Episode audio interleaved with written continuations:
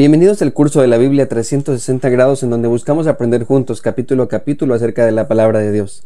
Cada semana de lunes a viernes compartiremos contigo toda la información alrededor de este capítulo como mapas, investigaciones, doctrina, reflexiones, datos, preguntas, retos y discipulado. Caminaremos juntos para que tengas una experiencia profunda y vivencial de la palabra de Dios. Si aún no estás inscrito, puedes hacerlo. En esta ocasión nos corresponde Génesis capítulo 8.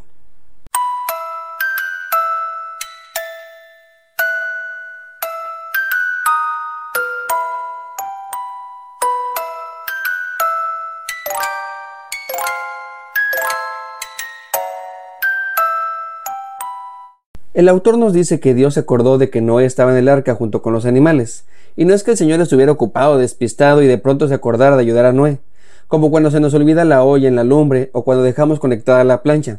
Hablando de eso, permítame tantito, ahorita regreso.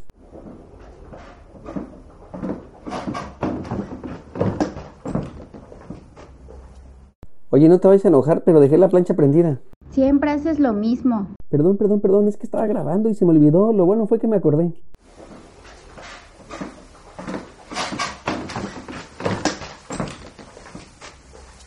Como les decía, Dios no es como nosotros que se nos olvidan las cosas. Más bien, lo que el texto quiere enseñarnos es que Dios no tiene por qué acordarse de nosotros. Él no tiene que ayudarnos. Es Dios, no está obligado a hacerlo.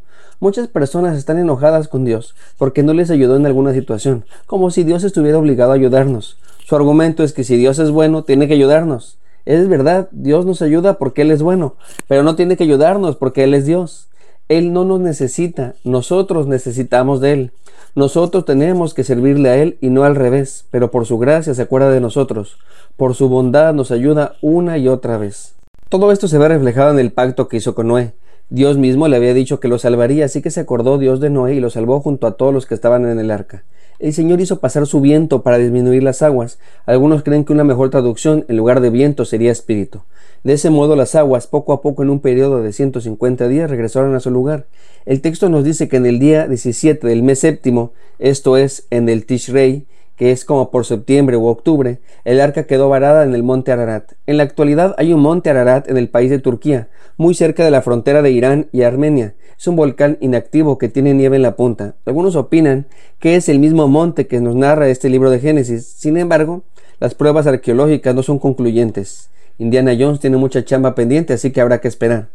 Como sea, todo este periodo de confinamiento y crisis que experimentó Noé y su familia pudiera hacer que haya generado una psicosis o agorofobia. El encierro, el estrés, la ansiedad, el miedo a lo desconocido pudieron poner un estado psicótico a los habitantes del arca. Eso explicaría un poco su temor para salir. El arca era su lugar seguro, lo conocido. Por en cambio salir implicaba un riesgo. No sabían qué les esperaría. La mayoría interpreta este pasaje poniendo a Noé como un gran héroe de fe. Ellos dicen que Noé no quería salir hasta escuchar la orden de Dios. Independientemente de cómo interprete usted esta historia, lo que es un hecho es que no quería salir. Este patriarca quería estar seguro antes de ponerse en riesgo él y su familia, por lo que utilizó una técnica de los navegantes antiguos, quienes solían llevar aves a bordo para calcular la distancia para llegar a tierra firme. Lo que hizo fue mandar un cuervo y luego una paloma en tres distintas ocasiones. El cuervo es un animal que prácticamente se alimenta de cualquier cosa, es un omnívoro. Generalmente es un animal carroñero, así que esta ave se utiliza para ver la dirección del vuelo, ya que a diferencia de la paloma, el cuervo no tiene el hábito de regresar. Así que toma nota de la dirección que lleva para poder determinar dónde está ubicada la tierra. Al no encontrar el alimento y un lugar donde reposar, el cuervo regresó. Después mandó una paloma, un animal que tiene menos rango de alcance, así que esa ave se utilizaba para ubicar puntos de desembarco.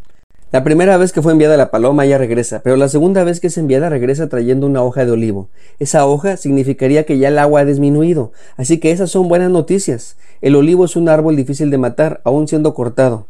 Esta hoja hacía referencia a que había un brote porque había comenzado la restauración de la tierra. De cualquier manera, Noé espera siete días más para estar seguros, así que vuelve a enviar otra vez la paloma, pero esta vez ya no regresa. El autor hace una acotación para decirnos dos fechas. La primera parece indicar el día que Noé decide salirse del arca, es el día primero del mes primero del año 601 de Noé. La segunda fecha señala probablemente el día que Noé logró bajar de la montaña, es el día 27 del segundo mes. Esto quiere decir que tardó 57 días aproximadamente en bajar de la montaña. Después de decirnos ambas fechas, el autor regresa a la narración dándonos más detalles. En esta ocasión nos explica que Dios mismo fue el que le da la orden a Noé para salir del arca. Como es costumbre del autor, quiere dejar muy en claro que todo este proceso es parte del plan divino. Dios está en control en todo este relato, además que quiere enfatizar la obediencia de Noé para con Dios. Después de desembarcar a su familia y a todos los animales, el primer acto que hace Noé es de adoración. Noé está agradecido por estar con vida. Él sabe que esto fue un acto de gracia por parte del Señor, por lo que decide construir un altar para presentar un holocausto. El constructor de barcos ahora decide construir algo más grande y sublime, un altar. Esta clase de ofrenda se trataba de quemar en su totalidad al animal, de tal modo que el humo subiera a su presencia. El oferente no comía nada de esta ofrenda, todo era para Dios. Se trataba de una entrega total. El altar regularmente era construido con piedras. Se juntaban varias para colocar allí la ofrenda. Algunos opinan que era una especie de mesa para ofrecer un sacrificio a Dios. Noé elige de los animales limpios y de las aves para ofrecerlas a su Salvador. El Señor acepta con agrado este acto de adoración y llega a una conclusión.